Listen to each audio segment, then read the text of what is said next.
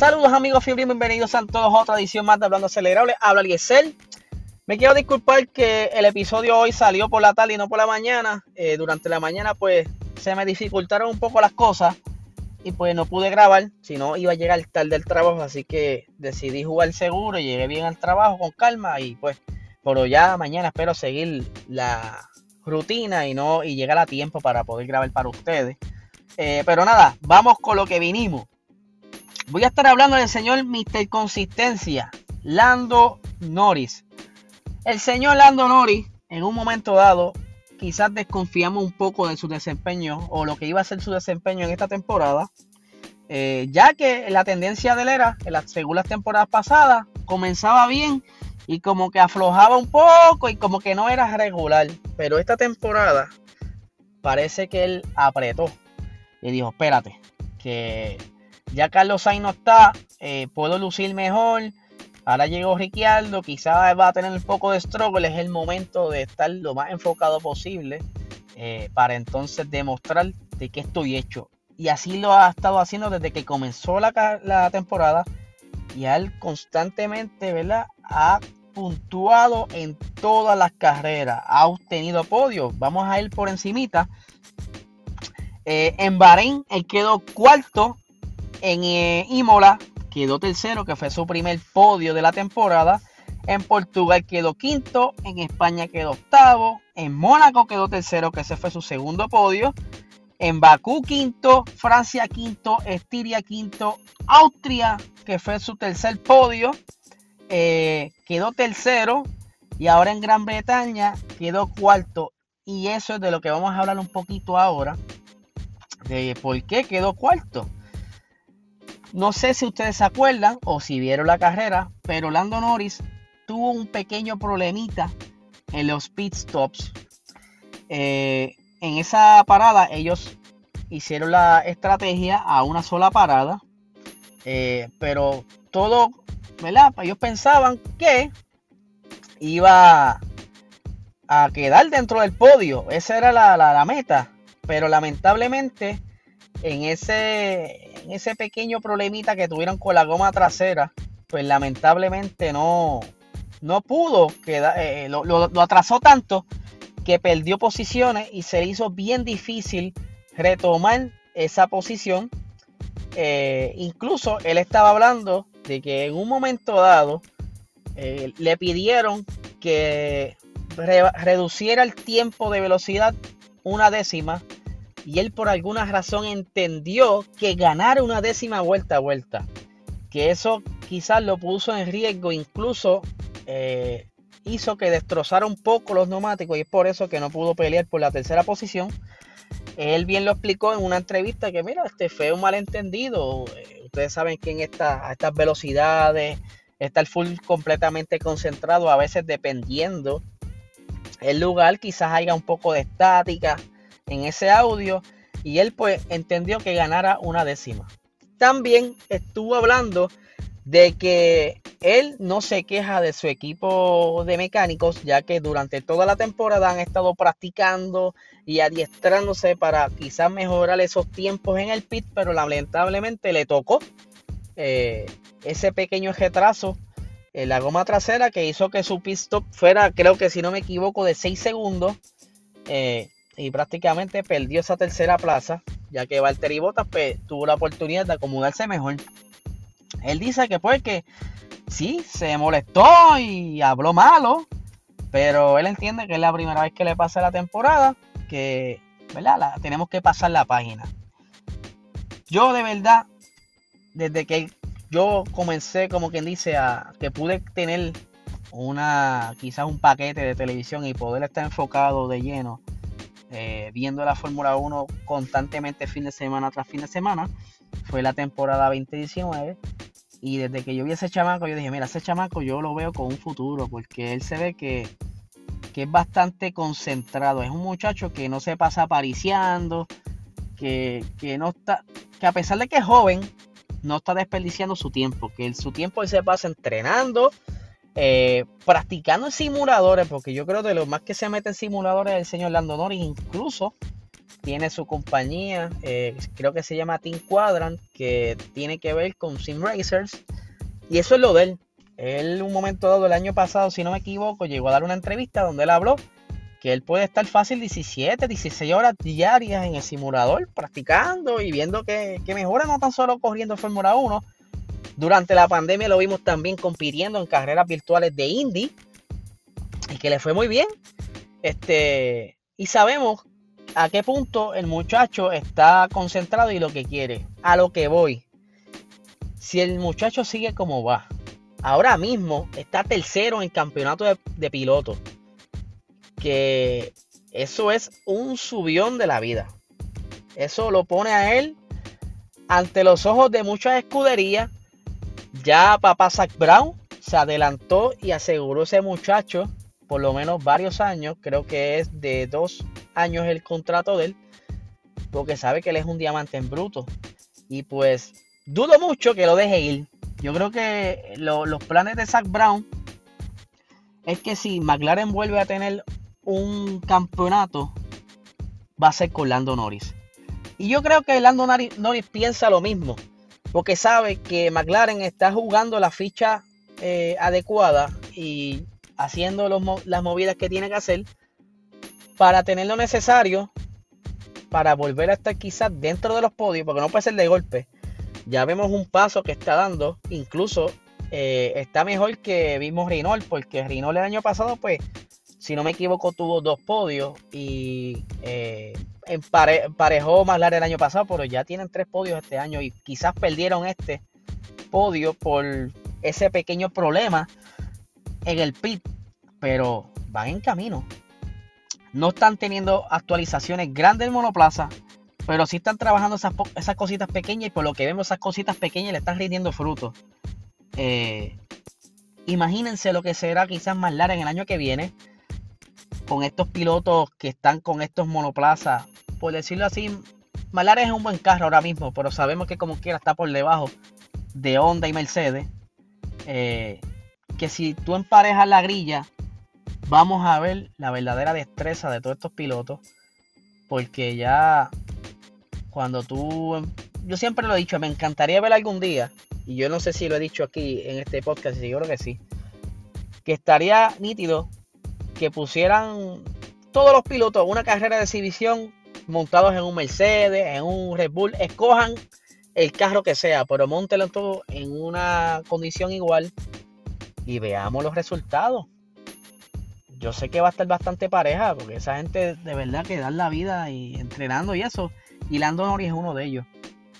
Y yo veo quizás en un futuro, quizás de a, no sé, 3, 5 años, que pudiera estar rasgando el campeonato y ojalá me equivoque y sea antes. Porque de verdad que el chamaco es muy bueno. Obviamente hay otras personas que están eh, igual o por encima, pero el muchacho va en buen camino y es cuestión de tiempo que lo veamos quizás ganar carrera. Ya estamos ya a ley de nada. Eh, vamos a ver qué pasa con este Mr. Consistencia y cómo sigue la temporada. Ya la siguiente carrera es la última de la primera mitad de lo que es la temporada de, este, esta temporada. Eh, y se van a, creo que son tres o cuatro semanas de vacaciones y regresan para el Gran Premio de Spa. Y en otras temporadas normalmente en este tiempo suelen regresar con, con algún que otro upgrade o ajuste que los ayude a mejorar un poco. Así pasó con Ferrari en esa gran temporada del 2019, que cuando regresaron de, esa, de ese parón veraniego, se estaban comiendo el mundo con ese Ferrari. Vamos a ver qué pasa. Así que mi gente, mil disculpas de nuevo por haber sacado este episodio hasta ahora. Que tengan excelente tarde y los veo mañana de nuevo temprano. O oh, me escuchan mañana temprano. Se cuida mi gente, muchísimas gracias. Antes de despedirme, al corillo del chat que me dijeron que tranquilo, que iban a esperar el, episodio. Y aquí está mi gente. Y a los que me escribieron también por Instagram, aquí está. Muchísimas gracias por el apoyo, se les agradece un montón. Saludos amigos fiebre, bienvenidos a todos a otra edición más de Hablando Acelerable. Habla Liesel antes de comenzar el episodio, quiero eh, decir unas cositas. El que me conoce de cerca sabe que yo soy vicioso del café. Tanto así que yo tomé ciertas clases, ¿verdad? Para manejar mejor el café.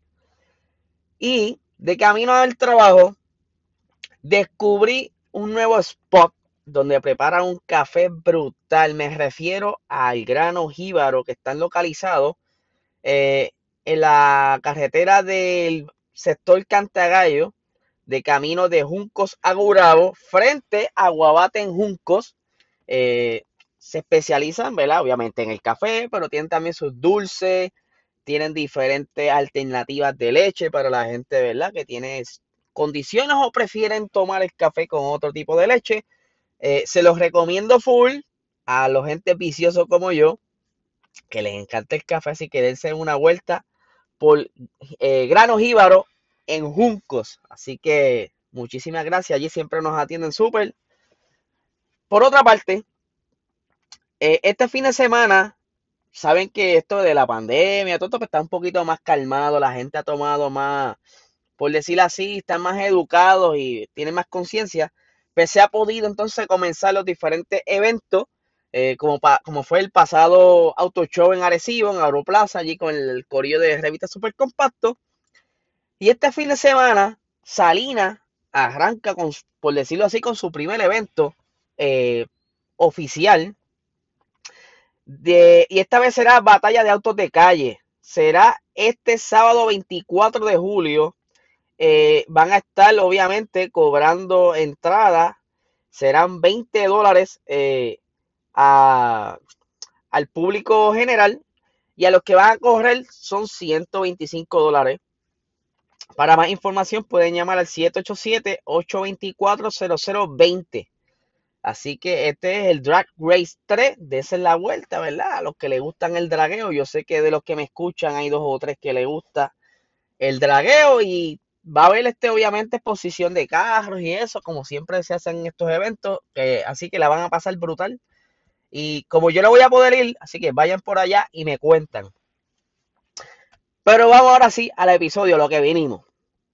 Ustedes saben que la Fórmula 1 pues, ha implementado unos topes de budget, ¿verdad? Para poder quizá igualar eh, la oportunidad a todos los equipos para acortarle vuelo a esas grandes escuderías como era Mercedes, Ferrari, eh, Red Bull, para entonces hacerlo un poquito más equitativo. ¿Qué sucede? Y vamos a hacerlo específico con el equipo, con la escudería Ferrari. Ferrari ellos tenían, qué sé yo, un gasto anual de entre 400 a 600 millones de dólares eh, solamente la Fórmula 1. Esto quiere decir que tienen una gran cantidad de empleados trabajando para el equipo Ferrari, ya sea en los diferentes departamentos, aerodinámica, eléctrico, todo eso. Pero ahora, con este corte de dinero, está, para este nuevo sistema de, de budget, pues ellos dicen, eh, eh, la, filosofía de Ferrari, ellos no, les gusta despedir a empleados. Ellos prefieren buscarle la alternativa para acomodarlos en otra cosa, porque ellos son, en Italia, son bien pro empleados y la mayoría, yo te diría que un noventa y pico por ciento de los empleados de la escudería Ferrari son italianos. Y ustedes dicen, pero ok, vamos al punto. Ferrari, para poder mantener esas personas empleadas, está buscando diferentes alternativas para dejarlos trabajando en sus departamentos correspondientes. Y pues, primero anunciaron que van a estar entrando a Alemans dentro de 2023, si no me equivoco. No tan solo eso, están ahora coqueteando. Ustedes saben que recientemente estuvimos hablando de que ahora la IMSA y la FIA hicieron como un partnership para permitir que los prototipos de acá, de la categoría en Europa, puedan entrar entonces a competir contra los prototipos Hypercars de Estados Unidos de IMSA. Esto en el WeatherTech Sports Cars Championship. Eh, obviamente les conviene la unión para poder tener una mejor recuperación luego del COVID y para mí suena súper genial el que eh, esta, se combinen para entonces tener quizás eh, unas carreras donde esté en la parte de Europa corriendo en Estados Unidos, como no me, no me extrañaría que de un momento a otro los de Estados Unidos o de América pasen alguna, algún evento especial en, en, Europa a competir. Y de verdad que me vuela la cabeza esto. Para más decirte, eh, Ferrari no entra a, a lo que es el, el programa de prototipo en 50 años. Eh, obviamente, Ferrari tiene una historia brutal en lo que es el, el mundo del motorsports. Y esto le devuelve quizás una alegría a los fanáticos de, la escudería Ferrari, porque están los, lo, perdón, están los, fanáticos de, por decir, de categoría específica, por gente que sigue a Ferrari esté donde esté, ya sea en, en categorías de motora, esté donde esté, son fanáticos de Ferrari. Y esto pues, les ha traído una alegría a todo este tipo de, de, de, de, fanáticos. Y en especial a mí me gusta cuando hay uniones donde sea. Hay unión en algún lado, yo digo, contra, eso va para adelante. Pero cuando donde está la unión está la fuerza. Y pues Ferrari, de hecho, estaba hablando de que Leclerc pudiera ser que esté corriendo ese evento de Le Mans. Todavía está conversaciones. Leclerc también dijo que le, agradaría eh, correrlo en algún futuro. Eh, lo que es el endurance. No sé si Carlos Sainz este, haya expresado algo que quizás también, ¿verdad? O le hayan hecho el acercamiento. Pero sería súper interesante porque en, el, en, perdón, en Fórmula 1 tú tienes un carro corriendo dos horas a altas velocidades. Ya lo que es endurance, tú los tienes más de cuatro horas. Y la, obviamente las 24 de Le son 24 horas corriendo que tú tienes que preparar ese carro eh, de la manera lo más pensado posible en cuestión de enfriamiento, eh, reliability para que ningún componente se te desgaste antes de tiempo. Lo mismo en, acá en Estados Unidos, que está las 24 horas de Daytona y los diferentes otros eventos que son así prolongados. Y esto es eh, como el tope de la ingeniería, porque tú, estás apostando a todo lo que tú en un momento dado diseñaste o pusiste en una simulación para entonces probarlo. Ustedes saben que esto de las 24 horas de Le esto es de los años de los años y de las riñas que han habido en diferentes equipos, como lo fue Ford versus Ferrari, que ya vieron la película. Aunque hay ciertas cosas que exageraron en la película, hay un episodio por ahí que lo comparamos al principio de que comenzó este podcast. Pero aún así, eh, se sabe que Ferrari lleva muchos años en esto y que volverla a entrar a estas categorías, pues como que les, devuelve esa magia de, la competitividad para demostrar cómo están ellos ahora mismo, porque sí hay otras categorías donde se ve los Ferrari, pero son, eh, por decirlo así, este, el equipo el equipo de, los batatos, pues le compraron a Ferrari un carro para utilizarlo. No es que el equipo Ferrari esté corriendo ahí. Esa es la diferencia. Así que espero que le haya gustado esta, nueva noticia. A mí me vuela la cabeza, por eso la quise compartir con ustedes. Eh, esta noche vamos a hacer el análisis de la carrera de Silverson con nuestro invitado nada más y nada menos, Alfredo Lin, y obviamente con Luis de G90PR. Estaremos hoy ahí. Ustedes saben cómo es la dinámica de nosotros, así que lo esperamos en Instagram. Vas a ver a través de un Instagram Live. Eh, y ya dentro de una, no sé si una semana o dos, vamos a estar de regreso al estudio para hacer eh, nuestro episodio allá en el estudio de G9, eh, GW5, perdón lleva a decir G90PR, que también, también, síganlos también. Este, pero sí, vamos a estar en el estudio para nuevamente comenzar esta, a hacer esta costumbre. Recuerden suscribirse tanto a G90 en Instagram de nosotros de PR Sports y YouTube para que entonces poder alcanzar la meta de nosotros, porque en YouTube, para poder hacer un live, necesitamos mil suscriptores. Sin eso, YouTube no nos va a permitir hacer un live va a tener que ser todo grabado y a mí como que no me gusta lo grabado porque la interacción se pierde. Y ustedes saben que a nosotros nos encanta estar con ustedes conversando a través de los comentarios y riéndonos lo que ustedes tiran. e, eso es lo que más me, me gustaría para que entonces sea más dinámico y, y la pasemos bien. Así que mi gente, los vemos esta noche.